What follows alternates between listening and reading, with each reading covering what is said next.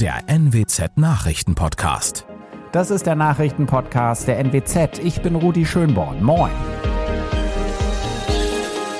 Unsere regionalen Nachrichten heute. Schwerer Autounfall am Wochenende.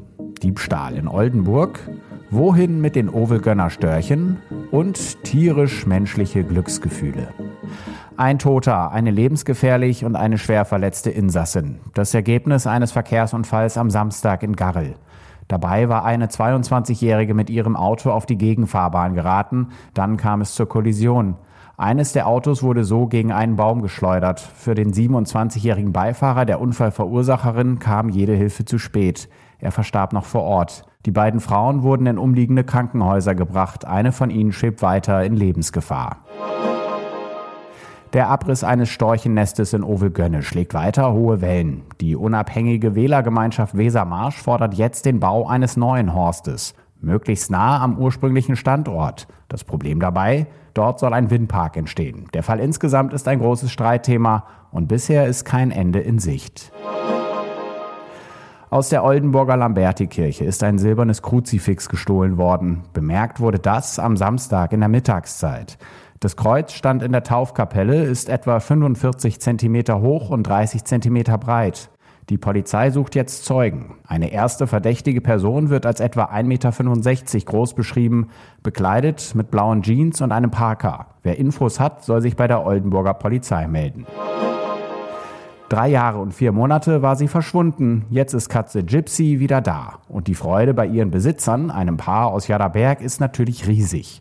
Das Tier wurde in Farel am Hafen gefunden und konnte dank des Chips eindeutig identifiziert und wieder nach Hause gebracht werden. Dem Tier geht es gut. Noch mehr aktuelle News aus dem Nordwesten finden Sie wie immer auf NWZ Online. Und weitere Nachrichten aus Deutschland und der Welt hören Sie jetzt von unseren Kollegen aus Berlin. Vielen Dank und einen schönen guten Morgen. Ich bin Benjamin Kloß und das sind heute unsere Themen aus Deutschland und der Welt. Mehr Corona-Maßnahmen, ja oder nein? Das ist die große Frage vor den Bund-Länder-Gesprächen. Die EU und USA besprechen heute den Brennpunkt Ukraine und Italien wählt. Und zwar einen neuen Staatspräsidenten. Fangen wir gleich mal mit einer guten Nachricht an.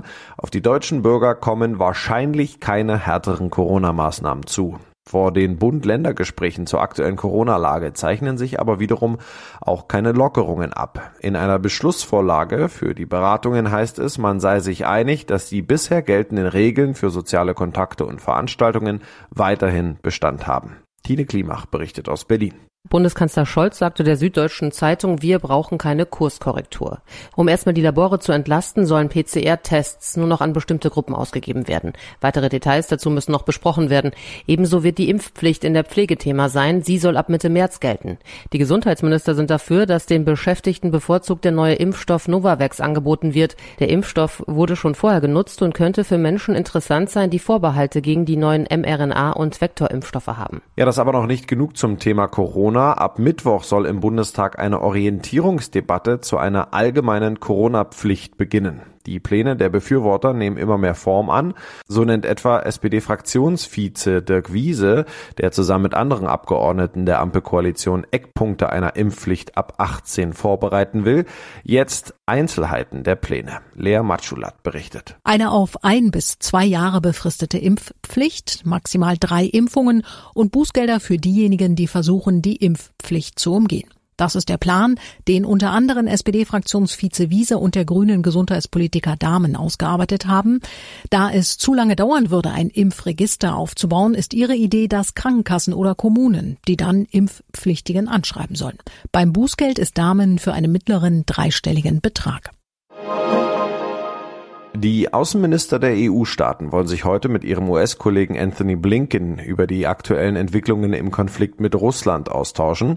Soll heißen, die Außenminister treffen sich und Blinken wird sich dann per Video dazuschalten. Thema der Beratungen soll unter anderem der Umgang mit den Forderungen Russlands sein. Sarah Gaysadeh berichtet aus Brüssel.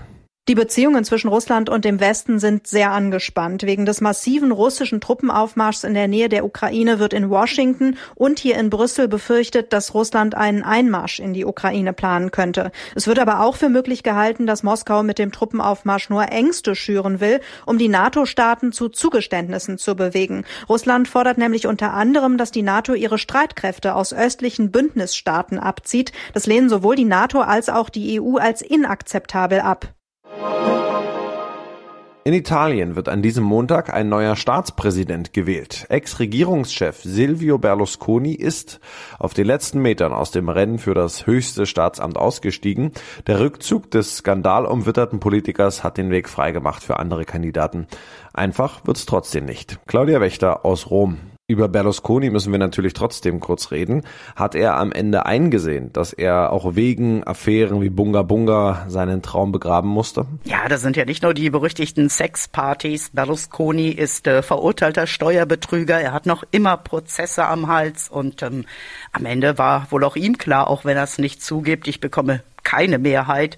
Die Leute hier, die sind gegen ihn auf die Straße gezogen. Und ein Römer meinte gestern zu mir, eh, hier atmen alle auf. Ja, fast alle, aber die Frage ist natürlich, wer wird's nun? Ja, der aktuelle Regierungschef Draghi scheint ja auch Ambitionen zu haben auf das höchste Staatsamt. Wie groß sind denn seine Chancen? Ja, Draghi würde gern umziehen in den Präsidentenpalast hier. Er hat auch das Zeug dazu, garantiert Stabilität. Da sind sich hier fast alle einig. Doch äh, es gibt ein Aber. Was passiert mit der Regierung, wenn er umzieht? Fragt sich nicht nur dieser Journalist hier. Und äh, solange die Parteien darauf keine Antwort haben, gibt's auch keinen Draghi-Staatschef. Könnte bei einem Draghi-Umzug seine Regierung, die ja aus fast allen Parteien besteht, platzen? Also könnte es Neuwahlen geben? Möglich ist das, aber das würde natürlich bedeuten, monatelang Wahlkampf, monatelang Stillstand und das in Pandemiezeiten und äh, außerdem, was wird mit den von Draghi angestoßenen Reformen kurz, äh, das wäre Chaos und äh, das kann sich Italien nicht leisten. Stichwort Corona. Wie funktioniert die Wahl überhaupt mit den ganzen Regeln, also mit 2G, 3G und Abstand halten? Ja, die Wahl dauert natürlich länger, aber es wird eh vermutlich mehrere Wahlgänge geben, weil es eben keinen eindeutigen Kandidaten gibt. Aber auch Corona-Infizierte, die dürfen abstimmen in äh, so einer Art Drive-In hier draußen vor dem Parlament, so ähnlich ähm, wie beim Corona-Schnelltest. In unserem Tipp des Tages geht es heute um die Zahlen 1 bis 6. Denn heute ist der internationale Tag der Bildung und damit auch der Tag der Schulnoten. Und das passt ja ganz gut, denn in wenigen Tagen gibt es für viele Schülerinnen und Schüler Halbjahreszeugnisse. Schulnoten können da allerdings auch ein Problem und ein Stressfaktor sein.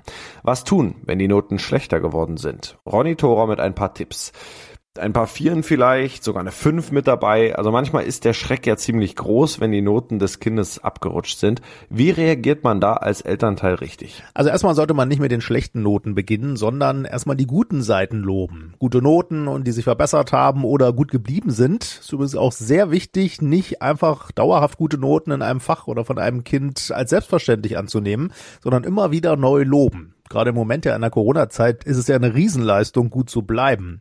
Und bei den Erfolgen nicht nur auf scheinbar die wichtigsten Noten achten, so Mathe, Deutsch oder so, sondern auch auf Erfolge in anderen Fächern oder auch Hinweise vom Lehrer vielleicht, dass ein Kind sehr hilfsbereit oder freundlich ist. Auch das gehört gelobt. Okay, und die schlechten Noten, die mir als Eltern Sorgen machen, wie gehe ich mit denen um? Also Experten raten nicht da noch groß Vorwürfe oder Kritik drauf zu packen. Das Kind ist meist selber enttäuscht, sondern zum einen Erklärungen suchen. Warum ist die Note schlechter? Da auch ruhig fragen, was da der Anteil des Kindes ist, also wo es vielleicht nicht fleißig war, Hausaufgaben verschludert hat oder zu wenig gelernt hat und dann aber den Blick nach vorne richten. Was kann man dann jetzt machen, damit es besser wird? Dabei volle Unterstützung und Liebe zeigen und auch nicht unwichtig, Experten raten nach dem Zeugnisgespräch erstmal Ferien Ferien sein lassen. Also wenn man überhaupt was für die Schule dann angeht, dann am Ende der Ferien. Bis dahin heißt es durchpusten. Ja, und das noch der koreanische Serienhit Squid Game geht weiter.